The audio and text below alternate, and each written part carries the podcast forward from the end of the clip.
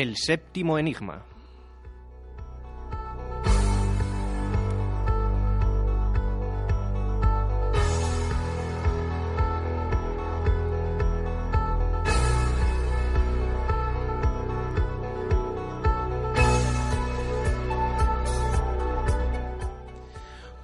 Bienvenidos queridos oyentes. Una semana más, esto es el séptimo Enigma, programa número 14 de esta segunda temporada.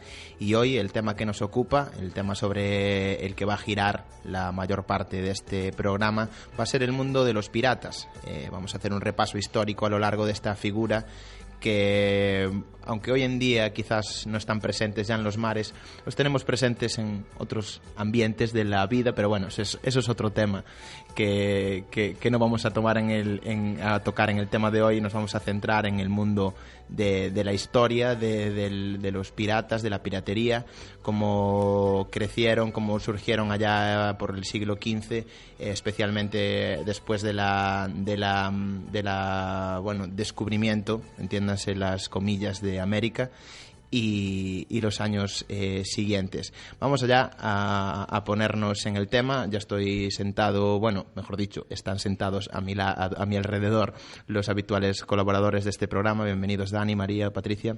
Hola, Hola. buenas tardes. Hola. Pues si os parece ya vamos a, a, ponernos en cuestión, vamos a entrar a fondo con este tema de los piratas, pero primero vamos a ubicarnos un poco y a, y a repasar para darle un contexto a, a este tema de la piratería.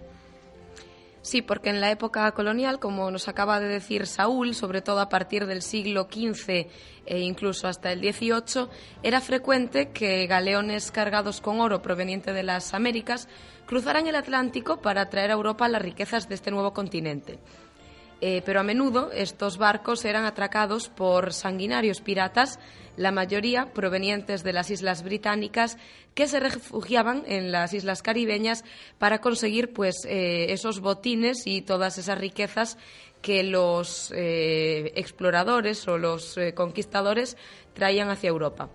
Incluso se llega a decir que algunos de los piratas de estos barcos contaban con el apoyo de la reina Isabel de Inglaterra. Bien, pues si os parece vamos a, allá a repasar determinados eh, piratas, digamos, famosos, que su nombre ha quedado eh, en la historia. Eh, la mayoría de veces por, por cuestiones oscuras, digamos, eh, pero bueno, no dejan de ser unos personajes que, que forman parte de la historia de, de la humanidad y, que resulta muy interesante meternos a, a, fondo con ellos. Así que si os parece, empezamos con, con un escocés, con William Kidd, Patricia. Sí, un marino escocés, famoso y recordado sobre todo por su juicio y por su ejecución. Hay algunos historiador, historiadores perdón, de hecho, que consideran que esa ejecución fue injusta ya que mm, hay pruebas de que actuó como pirata, pero por orden de Guillermo III, rey de Inglaterra. Bueno, empezamos un poco por el principio, si os parece, para situarnos. Eh, nació en Dundee, en Escocia, en el 22 de enero de 1645. Su padre también se dedicaba al oficio de la mar, era el capitán John Kidd, y durante una travesía pues se perdió y nunca se supo nada más de él. Los primeros pasos de William, de William Kidd, fue en 1869 cuando se convirtió en miembro de una tripulación de un navío franco-inglés que navegaba por, por el Caribe. Eh, la tripulación se amotinó y el barco tomó dirección a las Islas Nieves, que por aquel entonces era una colonia inglesa. Kidd se convirtió en el capitán del barco, lo rebautizó, le puso Blessed William, que significa bautizado, y eh, tenía una misión ese barco por aquel entonces, que era proteger la colonia, esa, la colonia de los Nieves, frente a los ataques de los franceses. El gobernador les había dicho que no podía pagarles, digamos, de una manera eh, con dinero, vamos, y les dijo que podían quedarse con los botines que, que robasen. En diciembre de 1695, el gobernador de Nueva York y Massachusetts le encargó a Kidd pues atacar a determinados sujetos relacionados con la piratería. Y eh, él entendía que si se negaba a cumplir esa orden sería como desacatar a, la corona. Entonces eh, le dieron un nuevo buque y eh, empezó la primera, la que se considera su primera historia como pirata. Era el año 1696, en el Cabo de Buena Esperanza, cuando empezó a morir la mayor parte de la población por, parece ser que por una epidemia de cólera. Y empezó a reclutar, eh, no podía entonces reclutar, perdón, a más tripulantes, por lo cual decidió partir hacia el Mar Rojo. Según uh, salieron después unos informes de la, de la Compañía Británica de las Indias, atacó diversos convoys eh, por el camino, por el camino de esa travesía, como el, un convoy del Imperio Mongol, que es el que se considera su primer ataque como, como pirata. Luego Kidd tuvo diversos problemas porque había diversos amotoramientos y deserciones entre sus tripulantes y adquirió una nueva fama por sus actos correctivos que eran tan severos que decían que era eh, uno de los piratas más crueles y sanguinarios de, la historia. Estos actos tuvieron, tuvieron, sus consecuencias, ya que los testigos que conseguían sobrevivir pues empezaron a difundir estos, estos actos y fue cuando, digamos, se le empezó a relacionar con, con la piratería. En el año 1698, concretamente a principios de año, en enero, capturó un barco armenio con bandera francesa que transportaba grandes tesoros. Y las noticias llegaron a Inglaterra, lo acusaron de piratería y la comandancia normal pues comenzó a ordenar su persecución y su captura. Cuando el capitán, cuando Keith, William Keith regresa a Nueva York, se entera de que lo buscan por pirata, entonces abandona el barco y entierra parte de sus tesoros en la isla de Gardiners, que era una pequeña isla cerca de East, Hampton. Em, este, mm, este eh, esconder el tesoro era como guardar un as en la manga, por si acaso luego lo capturaban o algo así, pretendía eh, guardar eso para, digamos, defenderse, ¿no? El gobernador de Boston, eh, Belmont, que tenía una relación anterior con Kidd, lo acusó de, de cómplice. Entonces fue arrestado, encarcelado en condiciones, digamos, insalubres, igual que su mujer, la mujer de Kidd, que se llamaba Sara. Años más tarde fue trasladado a Inglaterra para ser juzgado por el Parlamento, pero Kidd nunca delató a ninguno de sus tripulantes, a ninguno de sus compañeros, ya que creía que su amplia clientela que tenía pues lo iba a sacar, a salvarlos y guardaba silencio. No fue así, fue juzgado y condenado por piratería y por asesinato y eh, le envió diversas cartas al rey Guillermo que digamos, eh, no sé si recordáis que anteriormente habíamos dicho que estaba bajo sus órdenes cuando atacaba diversos buques para que le solucionase el problema y lo soltase. Pero no le contestó a ninguna carta, la rechazó todas y lo declararon, como habíamos dicho, culpable de todos los cargos. Fue ahorcado en mayo de 1701. Y como curiosidad de este, de este suceso, tenemos que contar que la horca se rompió cuando lo, cuando lo estaban ejecutando y tuvieron que colgarlo otra vez y luego su cuerpo eh, estuvo sobre el río Támesis durante tres años, digamos como aviso hacia otros piratas para que tuviesen cuidado con, sus actos. La leyenda que contábamos antes, bueno, leyenda, lo de que ocultó parte de su tesoro antes de ser capturado, pues eh, parece ser que fue un hecho que contribuyó después a que otros piratas enterrasen sus tesoros y también inspiró, digamos, a libros y a películas como La Isla del Tesoro. Digamos que es ahí donde empieza esa famosa, tan mítica eh, búsqueda de los tesoros que dejaban enterrados los piratas, ¿no? Pues tenemos aquí el inicio, William Kidd. Sí, podemos considerarlo como punto de, partida, aunque el tesoro fue desterrado antes por el, por el gobernador de Boston para utilizarlo como prueba en el juicio. Bien, pues eh, si os parece, vamos a repasar otro. Nos quedamos en las Islas Británicas. Creo que la mayoría de, los piratas que vamos a analizar en el día de hoy provienen de allí. Por algo será, lo dejo caer así.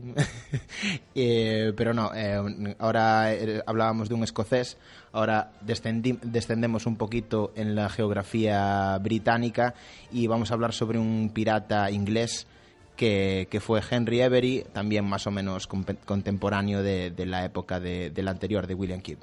Sí, eh, Henry Avery, más conocido como Avery John o Ben Long, eh, fue un pirata inglés que nació en 1653. Antes de ser pirata, se dice que sirvió a diversos buques de la Royal Navy e incluso embarcó con la flota inglesa que bombardeó Argel en 1671. Eh, comenzó su andaina en la piratería allá por la década de los 60 y su actividad la realizó fundamentalmente por los océanos Atlántico e Índico. A partir eh, de, 1900, de 1690, eh, cuando ya digamos que se retiró un poco el mundo pirata, se dedicó al comercio de esclavos por el Atlántico, comprando esclavos en África Occidental. Fue bucanero, como hemos dicho, del Mar del Caribe y es conocido por haber sido uno de los pocos grandes piratas de la época que consiguió retirarse con su botín sin ser arrestado ni eh, resultar muerto en un combate. Otra de las leyendas que circulan sobre este pirata, sobre Henry Every, es que tan solo realizó una misión como capitán pirata, pero con el botín tan grande que recaudó eh, fue suficiente para convertirse en uno de los delincuentes más ricos de la época. Sobre su muerte poco se sabe. Lo único eh, de lo que se tiene constancia es que alrededor del año 1696 eh, desapareció. Mm, de pronto se dejó de, saber eh, sobre, sobre Henry Every y cabe la duda de si simplemente se retiró y vivió tranquilamente el resto de los años que le quedaban o si pues falleció en algún conflicto o naufragio. Retrocedemos, si os parece, un siglo y vamos a analizar ahora la figura de uno de los piratas más conocidos de la historia, del que incluso se dice que, tuvimos alguna visita por la zona de la costa de Galicia, en la Costa da Morte. Se dice que, estuvo por estas tierras, pero bueno, ya os, va a hablar más sobre este, este pirata, Francis Drake, concretamente, aquí mi amiga Patricia. Sí, un corsario inglés que, bueno, aparte de pirata, pues fue explorador, comerciante de esclavos, político, vamos, hizo de todo. Polifacético. Sí. Eh, con solo 13 años empezó su aventura en el mar, embarcó en un barco. Embarcó en un barco, valga la redundancia. Sí, se suele, suele pasar. en 1567, junto con su primo John McKeans, pues hizo la primera expedición, que consistía en comerciar con esclavos. De hecho, durante su viaje, pues reclutaron a 200 personas de raza negra que luego vendieron después en el, en el mercado. Sí, ya veremos que es una constante como los piratas, además de dedicarse a la delincuencia, a la delincuencia de robar, me refiero, y todo eso, también fueron los grandes eh, eh, transportistas de esclavos para las colonias. Por lo tanto, que estuviesen fuera de la ley también les convenía un poco a, los que se lucraban, que eran los estados eh, coloniales de, de por aquel entonces. Sí, evidentemente eran los más favorecidos con sus actos. Em, esta época, la de Francis Drake, está marcada por las tensiones que existían entre España e Inglaterra, que tenían cada vez enfrentamientos más tensos y más violentos. Eh, de hecho, la corona española consideraba que cualquier navegante que entraba en el Pacífico era un pirata y obligaba a las autoridades locales a tratarlo y a juzgarlo como tal. Drake, en 1572, eh, viaja a Panamá y tiene ahí su primer enfrentamiento contra la flota española, un enfrentamiento que la verdad no le salió muy bien porque perdió y aún encima pues acabó herido. Eh, en 1573, digamos que decidió tomar la revancha, por decirlo de alguna manera, y capturó un convoy español que estaba cargado de oro, de oro, y plata y regresó a Inglaterra, pues evidentemente, él y, sus, y su tripulación, pues ricos. A más no poder. A más no poder, exactamente y a partir de ahí emprendió numerosos viajes por todo el mundo con varios enfrentamientos. Eh, regresó a Inglaterra y fue coronado con honores y nombramientos. Vamos, era todo un héroe. Eh, en 1585 comienza la guerra anglosajona. ¿Y por qué empieza? Pues por dos motivos. Una por los ataques corsarios ingleses a la flota española y otra porque los ingleses apoyaban a las Provincias Unidas de los Países Bajos que en aquel momento eh, estaban en, guerra contra España, la guerra de los 80 años que todos conocéis. Entonces Isabel I, al ver esta situación, pues le encarga a Drake otra misión, que es atacar los territorios españoles de las Indias y empieza a emprender diversos viajes. Y en uno de esos, como dice Saúl, pues llega a la comunidad gallega, concretamente a Bayona y a Vigo. Y empieza a robar y a atacar todo lo que encuentra por su camino. Lo que no contaba Drake era que los vigueses pues hicieron una defensa tan tan tan férrea que los ingleses tuvieron que escapar y se dieron marcha atrás en su empeño. Aún así, Drake no se dio por vencido y siguió desvalijando varias naves, las incendió, robó todo lo que encontraba por su paso.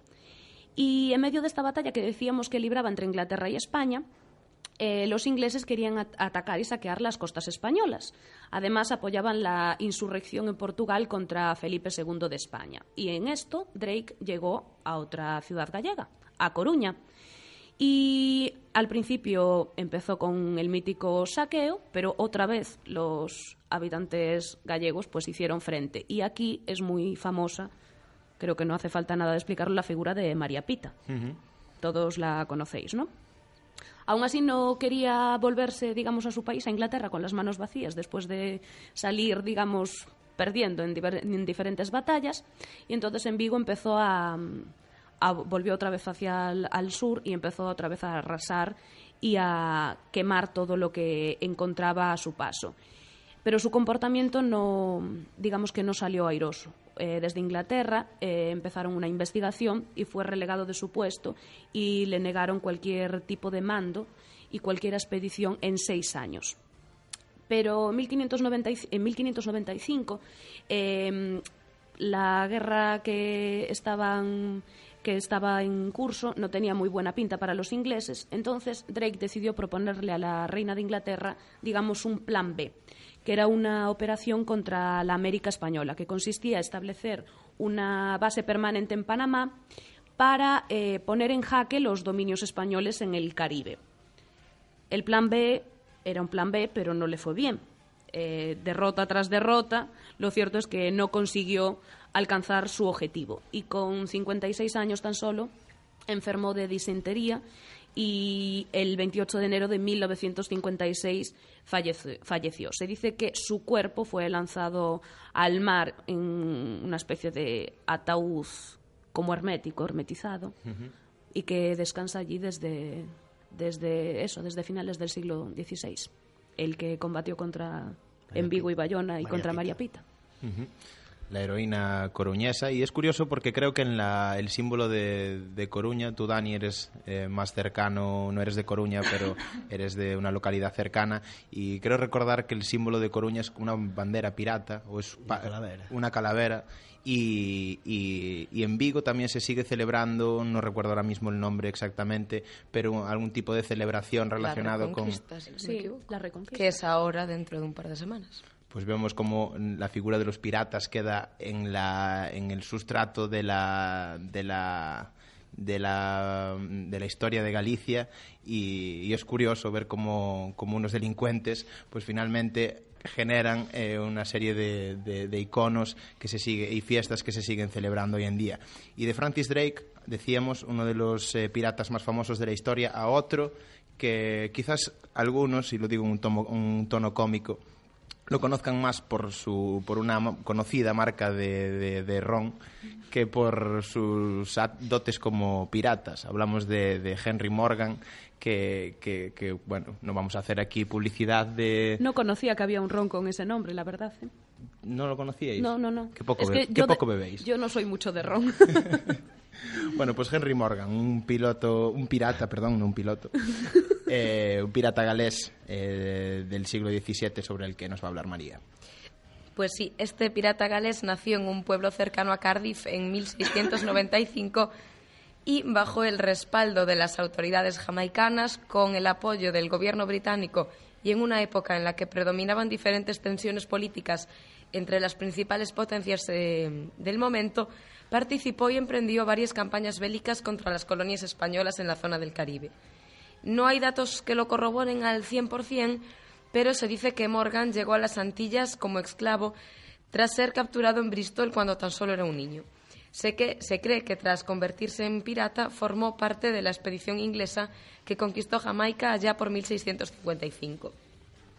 Su primera operación importante consistió en el saqueo de la por aquel entonces ciudad de Puerto Príncipe en Cuba, que hoy se conoce como Camagüey.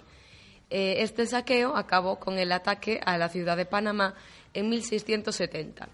En esta operación, eh, Morgan eh, mostró sus dotes de liderazgo al encabezar una banda de asaltantes hasta lograr la victoria, a pesar de tener todo en su contra, eh, tuvo que atravesar el istmo de Panamá a través de la selva en una situación de desventaja en cuanto a número de hombres y a la cantidad de armamento. Se dice también que a finales de 1660 se apoderó de la isla de San Andrés, en la que supuestamente eh, según cuenta la leyenda, escondió un gran botín. Hoy en día, eh, en esta isla se puede visitar la llamada Cueva de Morgan, que es donde suponen que, enterró ese tesoro. A pesar de, los delitos cometidos durante sus expediciones en América, eh, sobre todo por la crueldad con los ataques a Panamá, eh, no fue condenado eh, mm, después de esta, expedición, de la expedición de Panamá, fue llevado a Gran Bretaña, donde estuvo a punto de ser juzgado, pero finalmente el, rey de aquel momento cambió de opinión y eh, lo dejó en libertad, eh, haciendo que volviese a las islas del Caribe. Eh, no solo lo dejó en libertad, sino que, el rey de aquel entonces, Carlos II de Inglaterra, en 1677 le nombró caballero y hizo que ocupase el cargo de teniente gobernador de Jamaica, donde, irónicamente, el señor Henry Morgan se dedicó a perseguir a los piratas de la zona, a juzgarlos. Las vueltas que da la vida. ¿eh? Ya ves. Eh, se cuenta también que durante sus últimos años de vida padeció eh, muy mala salud como consecuencia de su adicción al alcohol.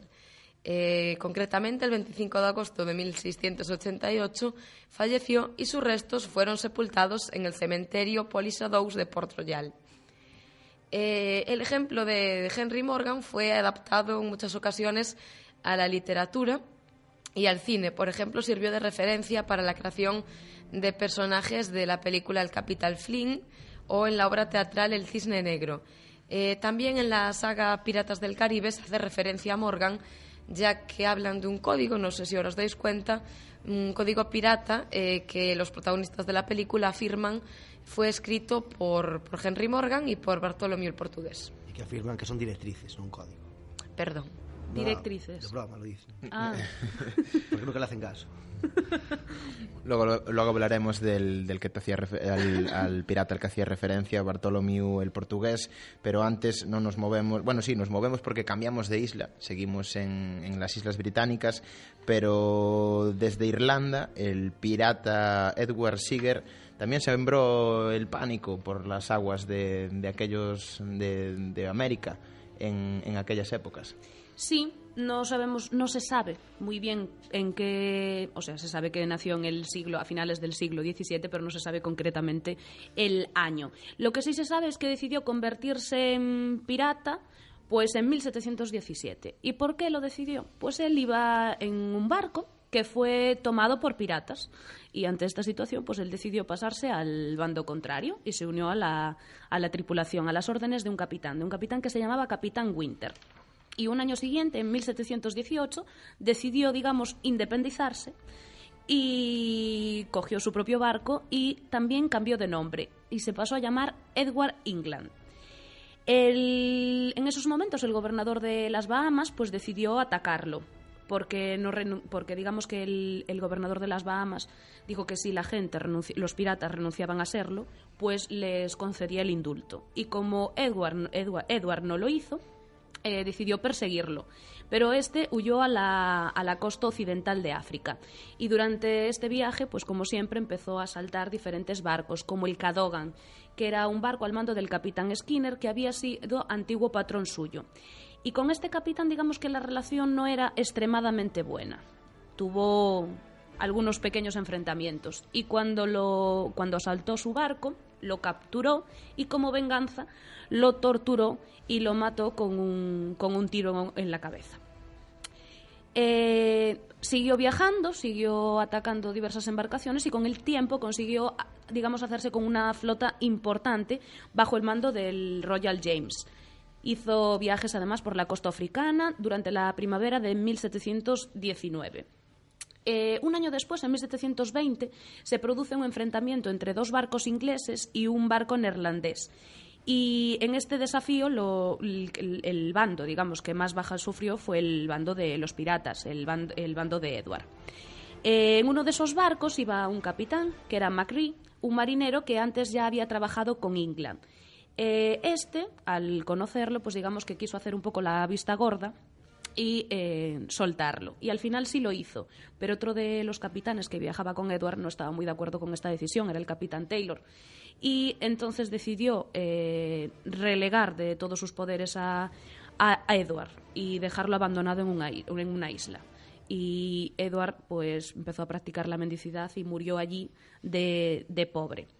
De todas maneras, su, su, leyenda, su fama, es que parece ser que lo recuerdan como un pirata piadoso, porque aparte de torturar al capitán Skinner, con el que había tenido algún tipo de rencilla antes, parece ser que no era, digamos, violento ni sanguinario como la mayoría, ¿no? Un buen tío, ¿no? Como pirata. Tortura a los que le caen mal, ¿no? Solo, va a ver, claro, si se sentía amenazado o si en el pasado le habían hecho, digamos, alguna faena, ¿no? Bueno, que juzgue en cada oyente si los piratas pueden llegar a ser buenos o no, pero bueno, eso es otro tema. Vamos ya con el que avanzábamos anteriormente, con Bartholomew Roberts, llamado el portugués, aunque creo que no nació en el país vecino. No, nació un poquito más eh, al norte. Eh, más conocido como Black Bart, Bartholomew Roberts es considerado uno de los piratas más exitosos de la historia por el elevado número de atracos que acometió, que se calculan fueron más de 400. Y eso que, como veréis, empezó tarde. Este pirata galés nació el 17 de mayo de 1682. Tras ejercer el oficio de marinero desde muy joven, a sus 37 años decidió pues eh, cambiar de oficio y pasar a formar parte de la tripulación de Howell Davis, que fue, digamos, el primer eh, pirata eh, a quien estuvo obedeciendo. Eh, Davis, eh, de hecho, una de las primeras hazañas de Roberts, de, Bartholomew Roberts que se conoce, es la venganza que hizo sobre, sobre Howell Davis. Davis murió en un ataque de otros, de otros piratas y esto causó tanto impacto en Bartholomew Roberts que decidió ponerse al mando de la tripulación y buscar la revancha. Eh, Black Bart consiguió armar una escuadrilla lo suficientemente grande como para desestabilizar en más de una ocasión a la flota británica, en una época en la que Gran Bretaña se debatía entre dos mares, entre mantener sus posesiones en Norteamérica y mantener las, tierras que tenía en el Caribe.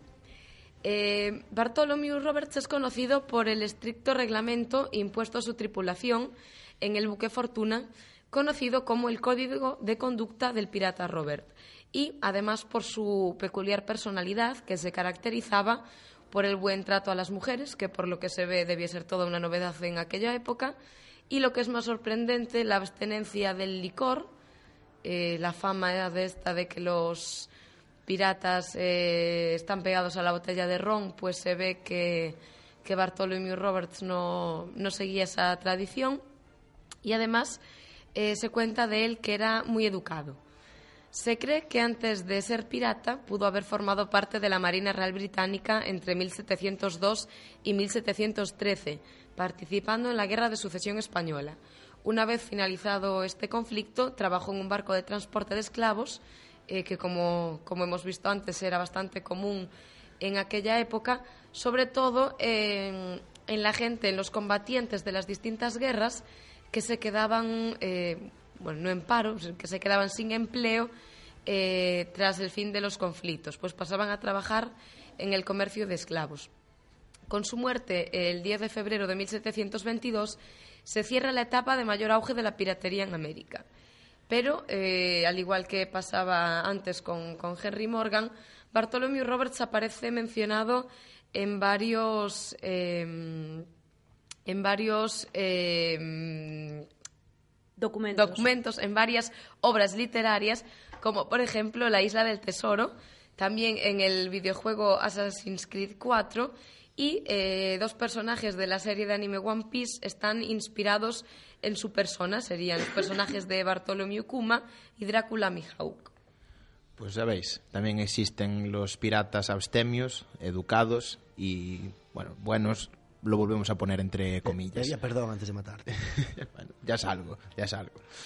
Bueno, pues eh, de aquí, de, de Bartholomew Roberts, el, a, donde quería yo llegar, porque digamos que siempre hemos oído hablar de Barbarroja, pero ¿quién era Barbarroja? ¿Realmente existió un pirata que se llamaba así?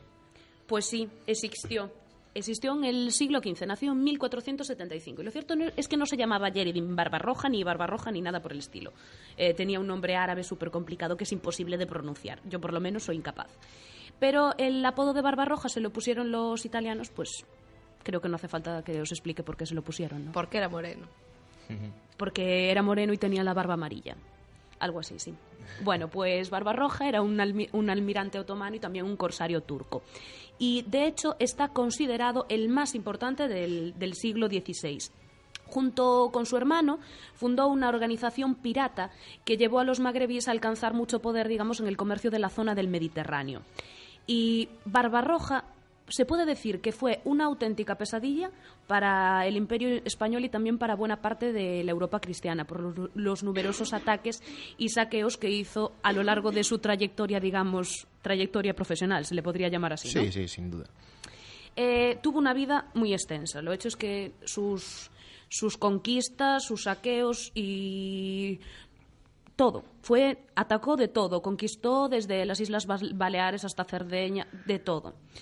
Y os puedo contar como curiosidad que cuando decidió retirarse en 1545 escribió sus memorias. ¿Sabéis cuánto ocupaban sus memorias? Mucho. Cinco volúmenes enteros. Así que imaginaos lo que hizo a lo largo de... La vida de un pirata, aparte de ser la vida mejor, que decían en una canción, tiene que dar para muchas anécdotas, tiene que dar para mucho. Sí, y lo cierto Todo es el que... tiempo ahí surcando mares, eh, saqueando a saco. Pues su vida dio para largo. Y, y- pero no, su vida no solo nos dejó eso, sino que consideran que el legado más importante de Barbarroja fue que estableció la supremacía turca en el Mediterráneo eh, durante mucho tiempo. O sea, duró hasta la batalla de Lepanto, que fue en el año 1571. Así él que andaba había- por ahí, por la batalla de Lepanto también Barbarroja. No, él ya había muerto Ah, unos había años muerto, antes, vale, pero él consiguió la supremacía turca hasta ese año que Ah, vale, con la perdón, batalla de. Lepanto se perdió. Él murió en el 1546. Ya estaba retirado, se había retirado un año antes y allí en su palacio descansando tan tranquilo, pues decidió pasar a mejor vida, ¿no? Mejor vida. Bueno, ya decíamos que antes que decían en la canción de Peter Pan que la vida pirata es la vida mejor. No sé si echan de tienen ese trauma los piratas una vez que se retiran, que les pasa a los jubilados. Supongo, después de una vida tan Que intensa. se sienten como un poco inútiles, que pierden el tiempo y no hacen nada. Claro, Pues quizá. quizá, quizá. Tendríamos sabe. que entrevistar a uno para poder A un pirata jubilado, ¿eh? no nos vale un pirata Claro. en activo. No tenían excursiones por aquel entonces a Benidorm, sí. seguro, ni nada de esto. y se Seguro que en barco no querían. ir.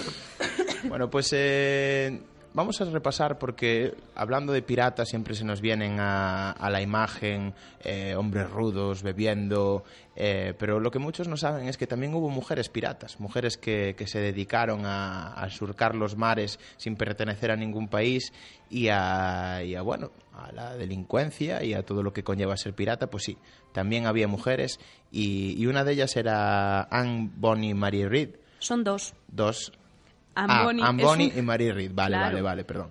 Eh, pues ya que sabes que son dos mujeres, háblanos sobre ellas.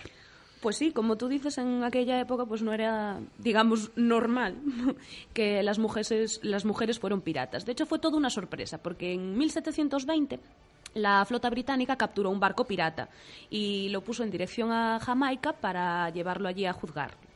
Pero cuando descubrieron que parte de su tripulación, dos, eran tres, bueno, eran, no sé, no sé cuánto era la tripulación, ahora mismo no lo recuerdo, pero dos eran mujeres, pues fue un escándalo para la sociedad puritana de, de la época. Y os voy a contar un poquito cómo empezó todo. Eh, fue curioso. Eh, Anne, cuando, cuando era pequeña, siempre quiso ser pirata, pero ningún capitán aceptaba en aquel momento que una mujer, pues, fuese, fuese eso, fuese pirata. Entonces decidió vestirse de hombre para poder, digamos, colarse. Y así lo hizo, embarcó un barco que se llamaba el, el Calico Jack. Eh, y ahí Anne estaba a las órdenes de su capitán, John Rankman, y emprendieron la aventura y comenzaron pues a aumentar la tripulación.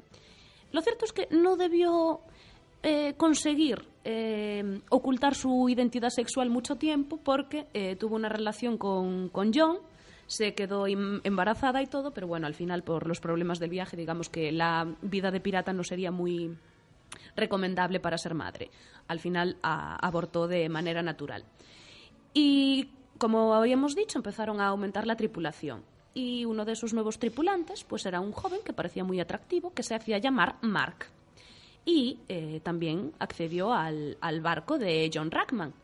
Pero también se descubrió al poco tiempo que no era Mark, era Mary Reed, una, una mujer que desde pequeña eh, pues eh, su madre la empezó a vestir de niño para poder eh, conseguir y sobrevivir en la época para conseguir para que empezase a trabajar desde, desde pequeña. Bueno, pues ambos, Annie Bonny, Mary Reed, con su capitán empezaron a sembrar el miedo por todas las aguas del Caribe. Pero cuando los capturaron, como habíamos dicho, en el 1720 la flota británica, les impusieron el castigo típico, que era la, la horca. Pero cuando el tribunal se enteró de que eran mujeres, pues eso les pareció un, agravante. Entonces las querían eh, decapitar, digamos, ahorcar cuanto antes. ¿Qué pasó? Que Mary Reed decidió confesar que estaba embarazada, cosa que era cierto. Y le dieron una prórroga de hasta que diese a luz, no, no ejecutarían su, su castigo. Y Anne, al ver eso, dijo, uy, si a ella le dan una prórroga, yo también. Y dijo, yo también estoy embarazada, cosa que era mentira. Y mientras esperaba que las dos diesen a luz, una de verdad, otra de mentira, Mary falleció por culpa de unas fiebres y al poco tiempo Anne consiguió escapar de la prisión donde se encontraba y lo cierto es que no se supo nunca nada más de ella. Mary murió y Anne consiguió sobrevivir. Háblanos, María, sobre Grace O'Malley, una irlandesa que, que ha inspirado mucha literatura, mucho, mucha fantasía por, por sus hazañas y, y por convertirse en una de, de eso, de las, de las pioneras en el mundo de la navegación y en, concretamente en el mundo de los piratas.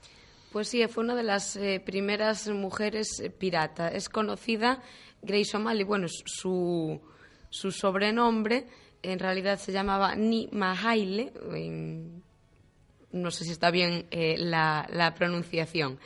Eh, nació en Irlanda y fue más conocida como la reina del mar de Conao y atemorizó durante el siglo XVI los mares del norte de Europa. Eh, según la leyenda, cuando era una niña deseaba ir en una expedición mercantil a España con su padre, quien le dijo que no podía ir porque su cabello largo se enredaría con las cuerdas del barco. Grace, empeñada en, en ir con su padre a esta expedición, se cortó casi todo el cabello para convencerle de que la llevara. Por eso se, ganó el nombre de, de Grain Mahol, que es el, sobrenombre con el que se la conoce. De niña pasaba la mayoría del tiempo en la residencia de su familia en Isla Clare y en Belclare y probablemente disfrutó de una buena educación ya que, eh, bueno, de hecho, eh, en uno de sus viajes llegó a conversar en latín con la reina Isabel, Isabel I eh, en 1593. Eh, se dice que hablaba inglés, gaélico y francés, además de español. Eh, simplemente una, una de las historias para ver la crueldad con la que actuaba. vamos a contar una de, de- de las historias más, con- más típicas.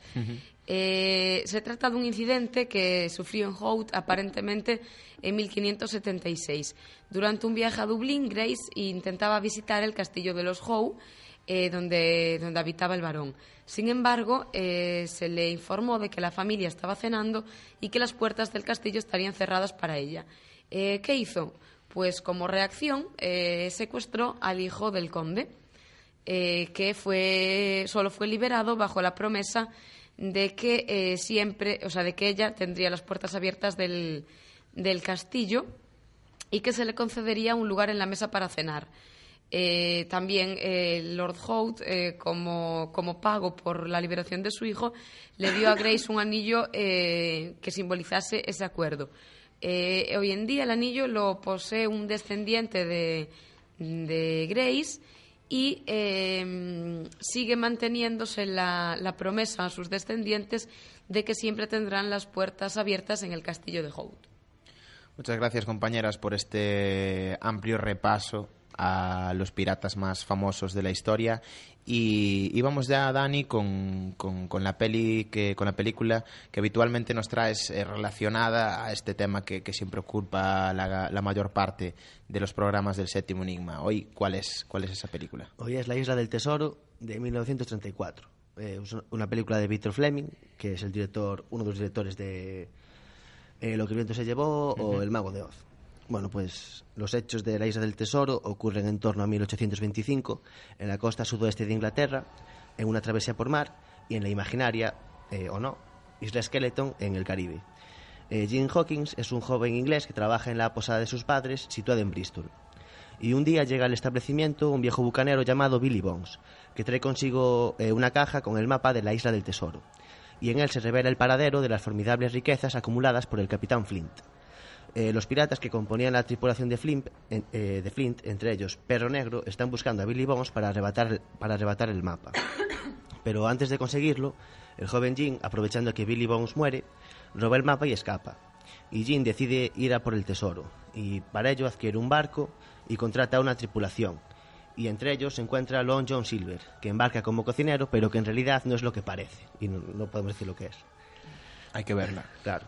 Bueno, pues La Isla del Tesoro es una obra realizada por Victor Fleming y se basa en la novela eh, Treasure Island de 1883 de Robert eh, Louis Stevenson y se rodó en exteriores de Hawái, California. El protagonista Jim se ve envuelto en una aventura llena de riesgos y sorpresas y vive un proceso interior de cambio que le lleva de la inocencia de la infancia a la madurez del joven capaz de elegir con res- responsabilidad y tomar decisiones propias. Eh, el mítico tema de comedia adolescente americana, pero en piratas. Eh, entre, Y tratado en 1934, que también Claro, tenía claro. que tener sus diferencias. pues el- entre el chico y el, ca- y el viejo el, el viejo cocinero, Lon John Silver, nace una sincera amistad, una relación de eh, hijo-padre, ya que Silver encarna el mundo de la aventura eh, sin fin. El humor salpica todo el relato y alcanza un punto culminante con el personaje de Ben Gunn y su pasión por el queso que no ha probado durante tres años. Eh, Muy importante este dato. Sí, sí. Siempre que hay historias con queso son graciosas. Bueno, Jim hace las funciones de narrador de una historia impregnada de la ingenuidad de la mirada de un niño. Y La Isla del Tesoro es en definitiva una reflexión sobre el valor relativo del dinero y la ambición, el sinsentido de la crueldad y la trascendencia de la amistad. Y el éxito de esta película hizo que la, Metro Golden Mayer eligiese a Fleming para el rodaje de Capitanes Intrépidos. Gracias Dani, gracias compañeros. Bueno Daniel, después estamos con, con más cine en tu sección.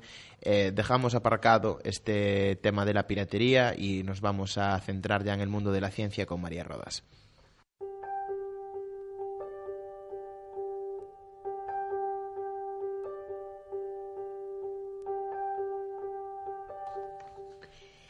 Científicos del MIT, del Instituto Tecnológico de Massachusetts, proponen crear gasolineras en el espacio para aportar combustible en las futuras misiones lunares.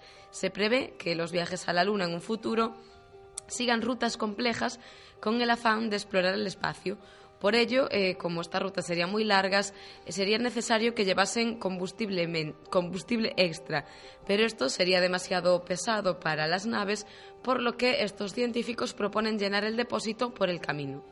Estas gasolineras espaciales estarían apostadas en los puntos del anclaje, las regiones del espacio donde las fuerzas gravitatorias, en este caso las de la Tierra y la Luna, se anulan mutuamente, lo que permitiría a una nave permanecer en un lugar estable, manteniendo la misma posición relativa con respecto a nuestro planeta y su satélite natural.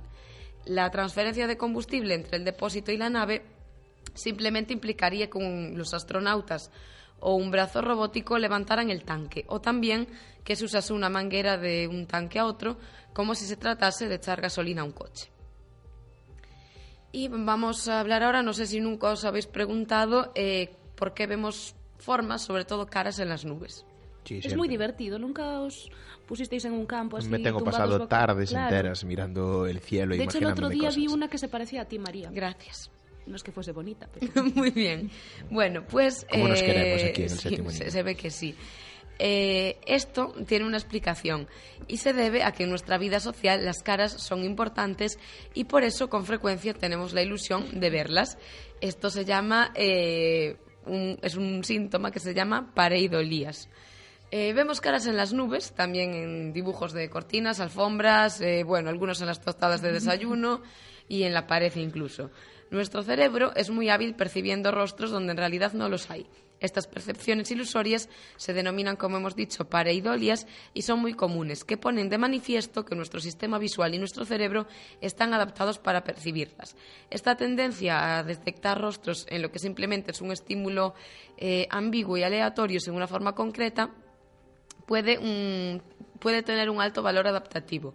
Puesto que las caras tienen gran importancia en nuestra vida social, es más ventajoso verlas casi por todas partes que dejar de percibirlas. De hecho, recuerdo una historia, no sé si la recordáis, salió en televisión hace poco, de que una señora tenía humedades en la pared y decía que esas humedades eran la cara de su marido muerto. ¿Recordáis la historia? Bueno, de esas en la historia hay unas cuantas, ¿no? No, esta, pero esta es de hace año y medio, así.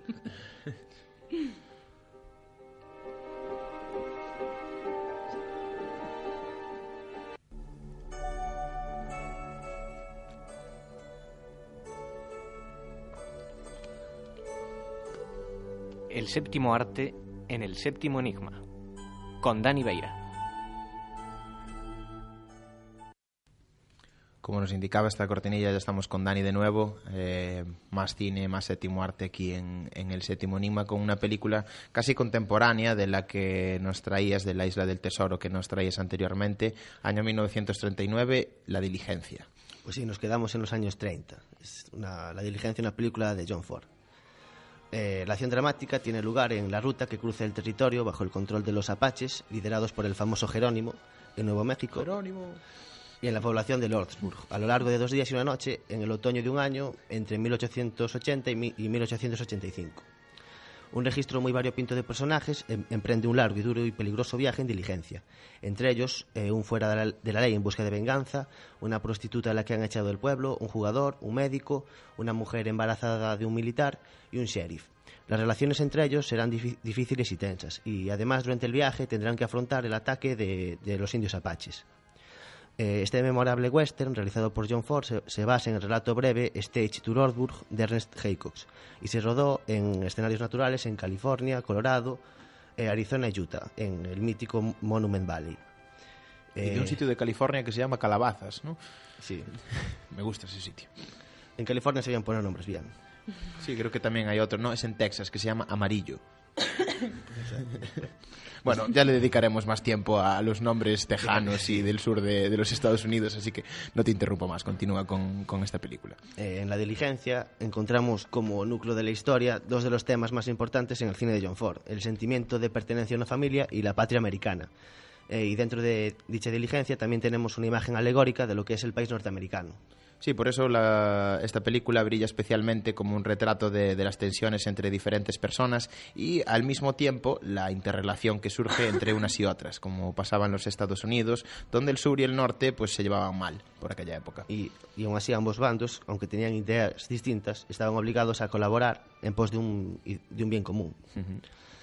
Eh, la película suma acción, western, drama y romance la acción es rápida e intensa y se desarrolla a lo largo de un recorrido de unos 200 kilómetros. La cabina de pasajeros de la diligencia constituye un espacio reducido en el que tiene lugar una representación abreviada de lo que es el mundo y la vida.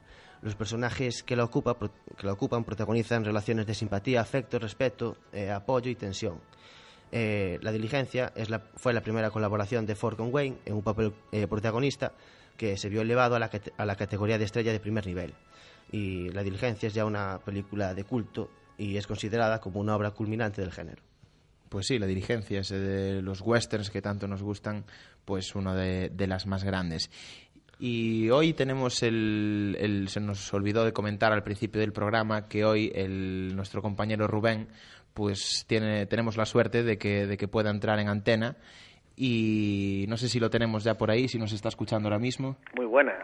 ¿Qué tal, Rubén? Muy buenas tardes. Muy buenas tardes. Pues muy bien, muchas gracias por lo de suerte, aunque no estoy seguro de que, de que así sea. Bueno, esperemos que no nos hagas nada malo. Es, complicado.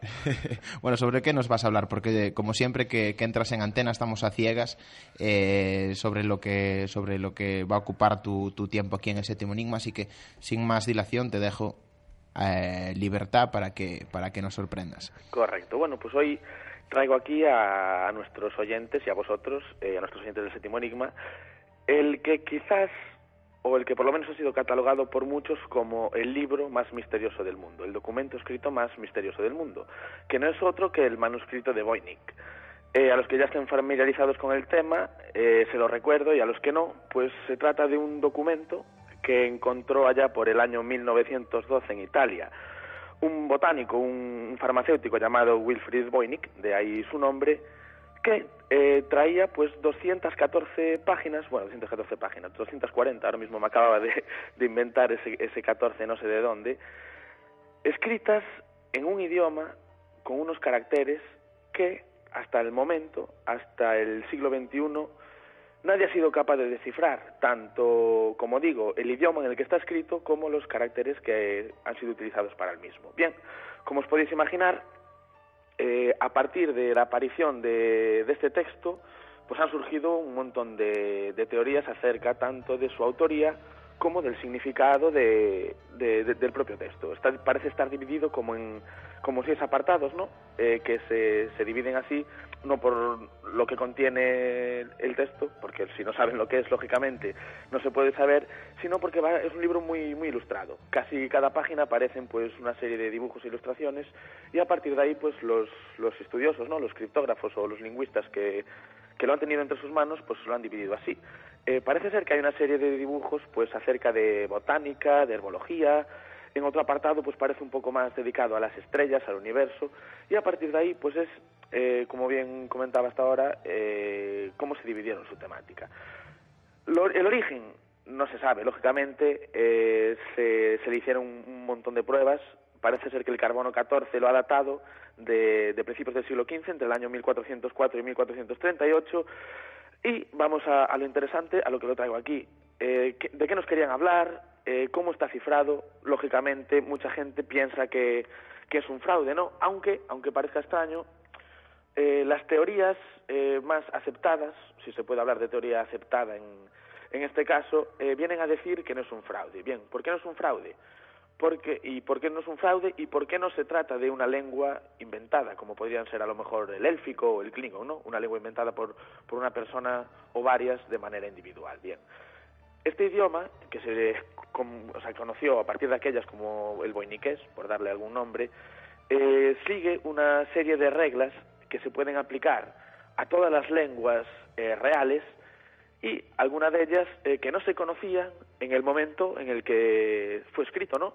Como la famosa ley de Zipf. La ley de Zipf nos cuenta que en un texto largo, en cualquiera de los idiomas que existen en la actualidad, y es algo que se puede comprobar, si tenéis mucha paciencia, cogeos el Quijote y, co y comprobadlo, eh, la palabra que más aparece en ese texto aparece el doble de veces que la segunda que más aparece, el triple de veces que la tercera que más aparece y así sucesivamente. Esto aparece reflejado en el manuscrito de Voynich, que fue, como digo, escrito eh, mucho tiempo antes de, de que se, se, descubriera esta, esta ley. Bien, hay otro otras muchas cuestiones ¿no? que, vienen a dar con, el, con lo que quiere decir el manuscrito de Voynich. Algunos dicen que es pues un idioma real, pero cifrado, a pesar de que no, se, no sea legible, ¿no? como lo podemos ver. Eh, sí que hay personas que tiran pues porque sea un, por un sistema algorítmico, lo típico, cada letra sustituye a una letra de verdad en un idioma de verdad. Imaginaos, la A pues es una rayita con un palo, la B etcétera, etcétera. ¿Qué pasa? Entonces sería como un sistema pues mucho más complejo que esto que estoy contando, porque si no, lógicamente ya estaría eh, descifrado. Hay otros que hablan de que se trata pues de un simple ejemplo de esta esteganografía, perdón, que es este sistema, ¿no? Eh, por el que muchas personas quieren cifrar un mensaje en un texto totalmente común. Lo típico que la segunda letra de cada palabra va unida con la segunda letra de la siguiente palabra, algo que también muchos han tirado de, de verídico, porque lógicamente si tú quieres ocultar un mensaje en un texto normal y corriente para no levantar sospechas, no tiene sentido que ese texto normal y corriente no sea, o sea, no tenga ninguna lógica. Entonces esto nos lleva a que continúan y continúan los estudios acerca de este manuscrito hasta que a principios de, de este mismo año, que fue una noticia bomba en su día, ya por el mes de febrero, un lingüista de la Universidad de Bedfordshire, eh, llamado Stephen Bax, dijo haber descubierto el significado, pero solamente de diez palabras, asociadas a las ilustraciones que venían en este manuscrito. No está tampoco comprobado de que estas palabras sean así, así que por el momento y después de cinco siglos de existencia del manuscrito, lo máximo que se ha llegado a conseguir es descifrar diez palabras y aún no se sabe si eso fue bien así. Así que quizás nunca o quizás pasado mañana se sepa qué nos quiere decir el manuscrito de Voynich, quién lo ha escrito, con qué intención, o si, como apuntan a muchos, eh, que esto es lo, un típico en siempre que hay algo que, que no tiene explicación, si quizás sea una, un lenguaje y un mensaje dejado por eh, inteligencias de, de otros mundos para el día que estemos preparados para descubrirlo, conocerlo en su totalidad. Muchas gracias, Rubén. Estaremos muy pendientes de, de, lo que se vaya conociendo a lo largo de, de, de, la historia sobre este, sobre este interesantísimo manuscrito de Voynich que, que, que, nos acabas de regalar ahora mismo. Muchas gracias por Perfecto. estar con nosotros esta tarde. Venga, un abrazo.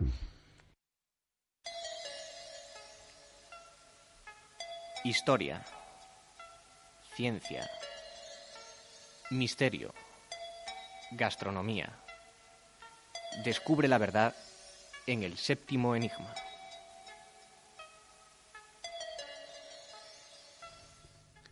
Bueno, compañeros, hoy llegamos ya a esta sección de gastronomía. Hoy os voy a pedir brevedad máxima porque se nos está yendo el tiempo rapidísimamente. Aquí hablando de piratas, de, de misterios, se pasan las horas volando. Así que, Patricia, dale con la, gastronomía, ¿eh? con la gastronomía. Pues voy a empezar entonces, ya que quieres brevedad, por la curiosidad más impactante de, relacionada con gastronomía y piratas. Había un pirata sanguinario francés que era extremadamente conocido, Lones, del que no nos dio tiempo a hablar antes, pero bueno, os decimos que es uno también de los más conocidos de, la piratería, que era muy feroz y eh, hubo un momento de su vida que fue capturado por los caníbales de Centroamérica. Y digamos que era muy feroz porque él atemorizaba a sus prisioneros, eh, matando a uno delante de ellos y comiendo su corazón delante de, seguía comiéndolo delante uh -huh. de ellos, digamos, para meterles miedo. Pero el karma actuó. Ya que no sabéis qué le pasó a este, a este pirata Olones. Se lo comieron. Le comieron el corazón mientras él lo podía ver. Pues sí, algo así. Que las hace las paga y el, este pirata tuvo un fin acorde. Fue devorado por los caníbales y no solo devorado, sino que devorado y esparcido, esparciendo sus, sus, sus huesos restos, por, sí. por ahí, sí efectivamente. Tengo algún dato más curioso, pero... Pues adelante, sí, sí. creo que sí. ¿Por qué no? No, porque, a ver, Me ¿qué comen los este piratas? primero. Sabemos que beben ron, evidentemente, ¿no? Eso es por ¿Qué, todo cla. ¿Qué clase de pirata? Bueno, había uno, ¿quién era? Era, Que era el portugués. Bartolomeu Sí, Bartolomeu, el portugués. Era abstemio.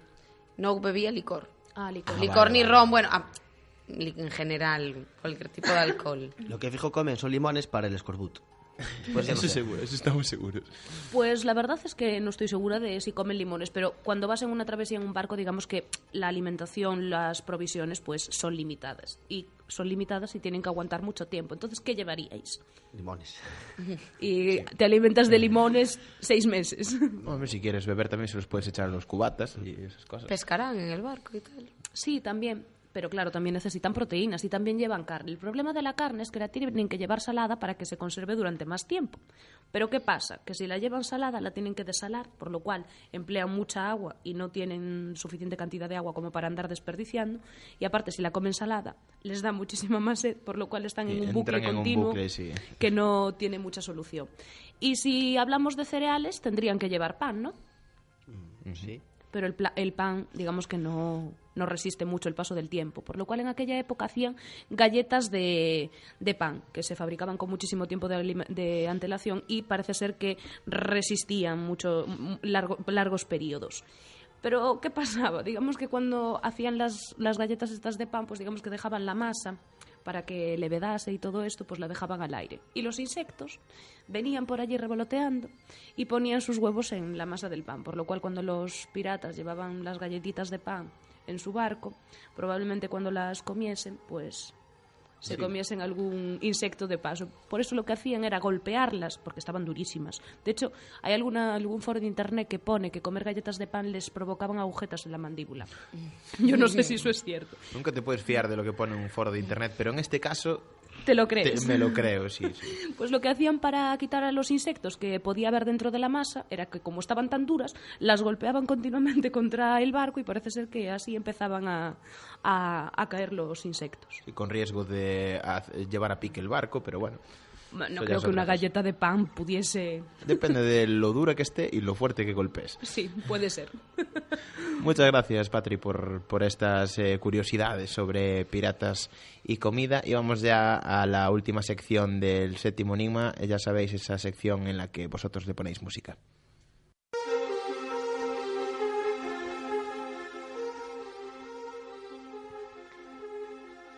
¿Y tú? ¿Qué música escogerías? Vosotros le ponéis eh, música a esta última parte del programa según lo que nos eh, proponga aquí el amigo Dani, que, que qué era lo que, lo que nos comentabas, la, la- la propuesta que lanzabas la, la- la anterior semana. Pues queríamos saber eh, con qué canción participaríais en una competición de besos de esquimal. Ahora que llegaba la primaverita, ¿no? Claro. Claro, pero a ver, si hace mucho calor, pues está bien darte unos besos con un esquimal. O... sí, te refresca. También, sí, claro. Pues eh, vamos ya a ir eh, a, a, la primera de ellas. Nos la envía Andrea Núñez Torrón. Es una canción de Sexy Sadie titulada Scratch in My Skin.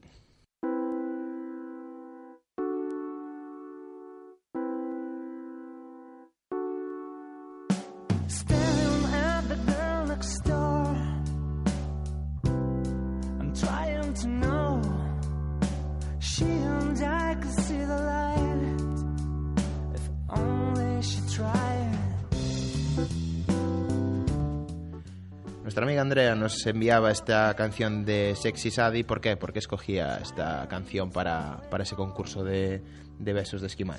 Pues porque dice que es una canción, es una de las canciones más adorables del mundo y en un beso, en una competición de besos de esquimales no podía faltar. ¿Qué es lo adorable? ¿Un, un más, un esquimal o un beso? Pues la verdad es que no, no, no, no lo explicó, pero supongo que para ella será más adorable el esquimal. Me tiene Me pinta. imagino. You take me home.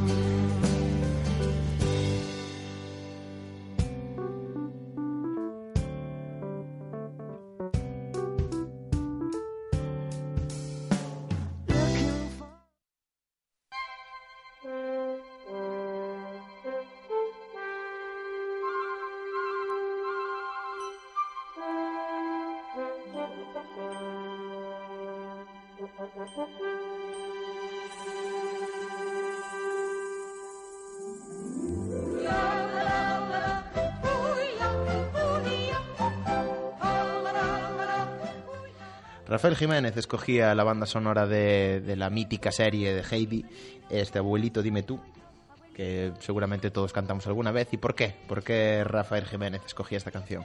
Pues dice que lo de los besos de esquimal le recuerda algo de nuestra infancia y que hay más infantil que esta canción.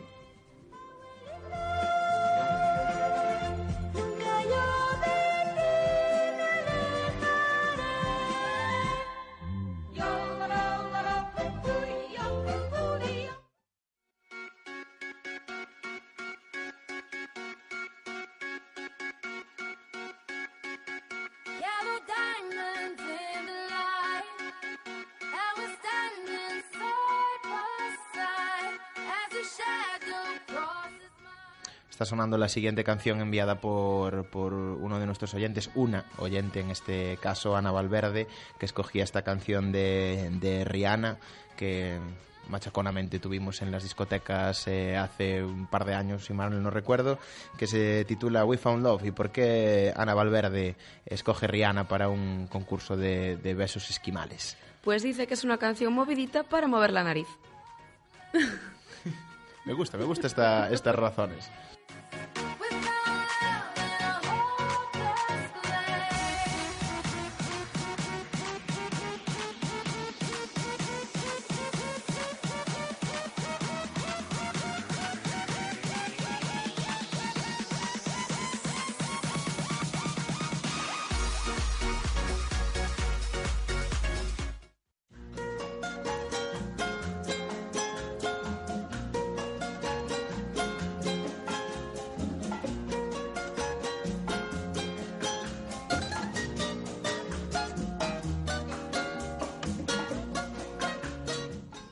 Última canción de, esto, de este séptimo enigma que nos va a servir para, para cerrarlo también. Eh, nos la envía Andrés Pereira, pero antes de, de- de entrar en las cuestiones, porque nuestro amigo Andrés, al que mandamos un, un gran saludo desde aquí, eh, escogía esta canción. Dani, adelante con la propuesta para la siguiente semana. Pues para la próxima semana eh, queremos que nos digáis con qué canción suspenderíais la prueba psicotécnica del examen de conducir. Pues ya saben, envíen sus, eh, sus propuestas musicales a María, si eres capaz. sí, el séptimo enigma arroba gmail.com, en Facebook el séptimo enigma o vía Twitter arroba el séptimo enigma. Y bien, Andrés eh, Pereira, como decíamos, escogía esta canción de Los Panchos, Bésame mucho, ¿por qué? Bueno, Bueno, la verdad es es que no escogía evidente. la de los panchos, porque él en su, en su post en Facebook nos dijo que nos daba a escoger entre la de Andrea Bocelli y la de los panchos. Y yo decidí escoger la de los panchos porque era más mítica. Más moviditas y Sí. para despedirnos. Bueno, pues él dice que el título ya lo dice todo, Bésame mucho, y que para ganar un concurso de besos de esquimales, pues habrá que hacer eso, ¿no? Besar mucho. Pues qué mejor canción que esta para animar el panorama. Pues eso, desde aquí, desde el séptimo enigma, ahora que llega la primavera y el buen tiempo, también os recomendamos que se quieran mucho, que se besen mucho y que disfruten del tiempo, que quién sabe lo que nos depara. Muchas gracias por estar ahí y nos vemos la próxima semana.